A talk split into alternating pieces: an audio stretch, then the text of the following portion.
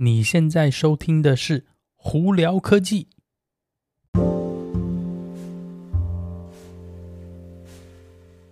嗨，各位观众朋友们，大家好，我是胡老板，欢迎来到今天的胡聊科技。哇，不知道昨天大家有没有看苹果的 iPhone 发表会哦？真的是又一年就这样过去了哈。那这次发表会呢，我在这里快速的帮大家重点整理一下啊。你如果是有戴苹果手表的朋友们呢，简单来说呢，应该都是隔代更新啦。今年的 Series 九呢，还有 Ultra Two，基本上都有一些升级，但是并没有一些非常重大的新功能。所以你如果是去年已经更换了手表的朋友们呢，可能今年应该可以跳过了。但是你如果是之前的更旧一些版本的手表呢，诶，或许今年是个不错的买点哦。呃，手表的部分呢就很简单，没有没有太多重大亮点了。那 iPhone 十五的方面呢，基本上最大的重点应该就是相机的那个更新，以及从 Lightning 转到 USB-C。然后最后呢，可能未来大家会比较有感的，就是有 WiFi 六一的功能哦。整体上来说呢，我觉得这次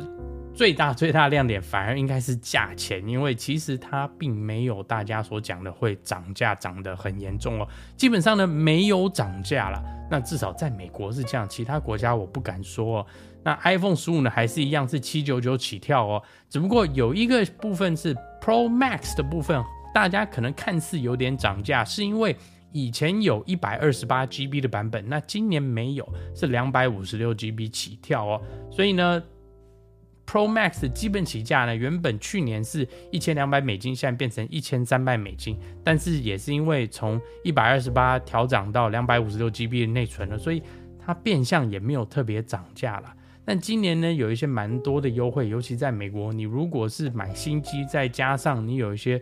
特别的手机方案跟那电信公司的话，你可能可以拿到高达一千块钱的折扣。所以在这部分呢，大家可以去做点功课啦。整体上来说，很简单，是你如果是想要 CP 值最高的手机的话，十五最基本款应该是你的首选了。但你如果今天是非常注重于拍照啊，要最好的相机的话，你反而可以跳过十五 Pro，直接跳到 Pro Max。在 Pro Max 的部分呢，它的长焦镜头有一个比较特别的三 D 的防震技术哦，那是在基本十五 Pro 上头是没有的。所以你对照相有特别有兴趣的朋友们呢，我觉得 Pro Max 今年会是你最好的首选，但是相对来说价钱也比较贵了。那你如果是要续航力最强呢，屏幕大一点的话，十五 Plus 是个不错的选择，但它就跟基本的十五是一样，只不过它电池大一点，荧幕大一点，就这样而已哦。那今年呢，我在这里其实最不推的反而就是十五 Pro，但一方面是它只有从一百二十八 GB 起跳，虽然它还是一千块钱美金起跳了。但是它的整体呢，相机的部分又没有 Pro Max 好，价钱的部分又没有十五好，所以它在一个中间点有点，有点，就是你如果真的是需要一个小手机，然后有一个三个镜头的相机的话，那 Pro 十五 Pro 是 OK 啦。但是你如果不需要那个三镜头相机，尤其是在今年呢，十五跟十五 Plus 呢的相机系统其实有改蛮多的，在这个部分呢，功能应该会几乎接近十五 Pro 了。所以你真的要买十五 Pro 的朋友们呢，这个部分我可能觉得你自己要考虑一下。但唯一的优点呢，那十五 Pro 的话，就是它因为是钛金属嘛，所以它的质感呢相对来说会不一样了。那这四款呢，目前呢现在都是用 OLED 荧幕了，所以呢，荧幕上头也没有特别的差异。只不过就是高阶版本有 ProMotion，那基本版本没有 ProMotion 而已。OK，再来我们就聊一聊电呃电动车还有汽车的新闻哦。呃，上次我们就提到，在美国这边呢，United Auto Workers 就是那个工会嘛，UAW 工会呢，之前就一直在跟福特啊、GM 还有 Stellantis 一直在。前前后沟通有关就是涨薪的这些调整问题嘛，他们如果没有达到一个和解的话，甚至还有会进入罢工的可能嘛。那今天又传出来是说，UAW 呢把原本之前他们要的百分之四十六呢降到百分之三十六了，也就是差不多一年要九，在这四年之后呢要涨到百分之三十六的薪哦，那。这个就跟我上次讲的一样呢，他们基本上呢就一直在沟通，一直在来来回回的去想抓到一个中间点啦。那目前现阶段呢，福特、GM 还有 Stellantis 呢，并没有那个放话说他们会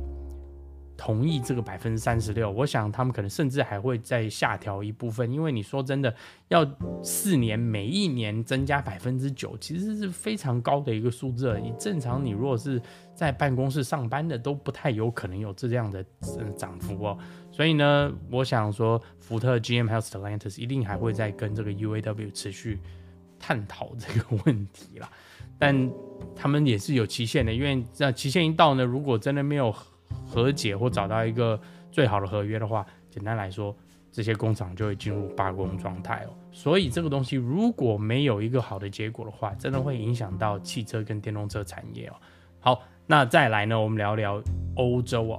欧盟这边呢，现在发现了一个问题，他们是发现到说，在中国生产并且外销到欧洲去贩售的电动车呢，好像。都有中国政府的补助，所以导致说这些中国品牌的电动车呢，以非常低的价钱在进入欧洲，有一些导致有一些不平等的一些竞争，价钱竞争的部分哦。那因为这关系呢，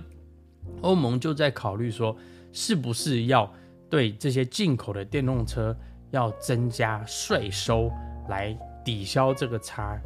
主要也是因为，一方面是你如果同样一款车，你比方说五万块钱一台车子好了，你如果中国政府在后头给这些他们的品牌呢非常好的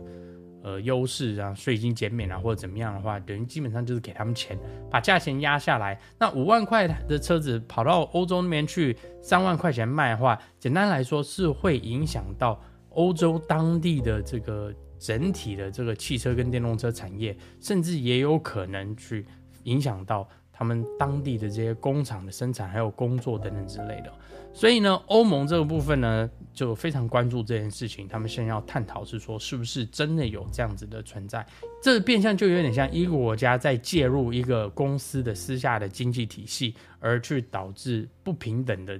竞争哦。那简单来说呢，当一个国家如果在做这件事情的话，那另外一个国家呢，相对就有一些对应的政策，要保护他们当地的产业嘛。所以呢，欧盟也是在考虑这件事情哦。这东西我只能说呢，那就看他们怎么办了。因为说真的，你如果中国要这样做，你也你你不能阻止他嘛，除非他今天停止他的这个补助。但是欧洲这边就只好说，那你如果我没办法。管你的话，我只好先把我自己的法规啊这些东西保护我自己的人优先嘛。被伤害到是谁？消费者了。哎，不管是工作也好，进出口也好，整体的那个欧洲的经济呢都会影响。所以呢，欧盟在考虑这件事情哦。就是好消息是，目前他们只是在探讨这件事情，并没有正式的要开始收税哦。所以在短时间之内呢。中国生产的电动车在欧洲那边应该还是一个比较便宜的价钱，所以有兴趣的朋友们可以赶快去做点功课看看哦。好，那再我们聊聊 Hyundai 的 Kona，二零二四年的 Kona 有一个小改款，Kona 它的 EV 版本呢，呃，从二零二四年呢会变得更流线、更运动化。呃，第一个版本呢会是四十八点六 k 瓦小时的电池的比较小电池版本呢。呃，那它的马力呢，也只有一百三十三，就是基本上它就是着重于便宜呢，然后呢小马力，可能是就是通勤用的车子哦。那另外一个版本是大电池版本，六十四点八 k 瓦小时哦，那马力呢是两百零一匹马力，他们希望是说这一个版本呢可以达到续航力两百六十英里哦。那现阶段呢，这个新的 Kona 呢会是用四百伏特的架构去做设计。目前的价位，他们是希望拿捏在三万五千块钱到四万块钱美金左右。那最后呢，就跟大家聊一聊特斯拉的 Model 3。大家都知道，前一阵子呢，呃，特斯拉 Model 3改款的这个 Project Highland 呢，终于开始在中国那边贩售，以及欧洲那边陆陆续续十月份就会开始交车了。那美国这边呢，目前我们还不确定什么时候，但目前预估大概是明年一月开始了。那现阶段呢，Model 3的库存车在美国就开始降价了。目前我看到最低的基本基本版呢。三万六千块钱美金就可以入手了，再加上七千五百块联邦政府补助的话，整体上这台车已经到达不到三万块钱的这个价位了。有兴趣的朋友们可以赶快去看看哦。那有些人就会问说，诶，Model 3都要改款了，你为什么要买旧款呢？第一个价钱，第二个呢，有些人可能并不喜欢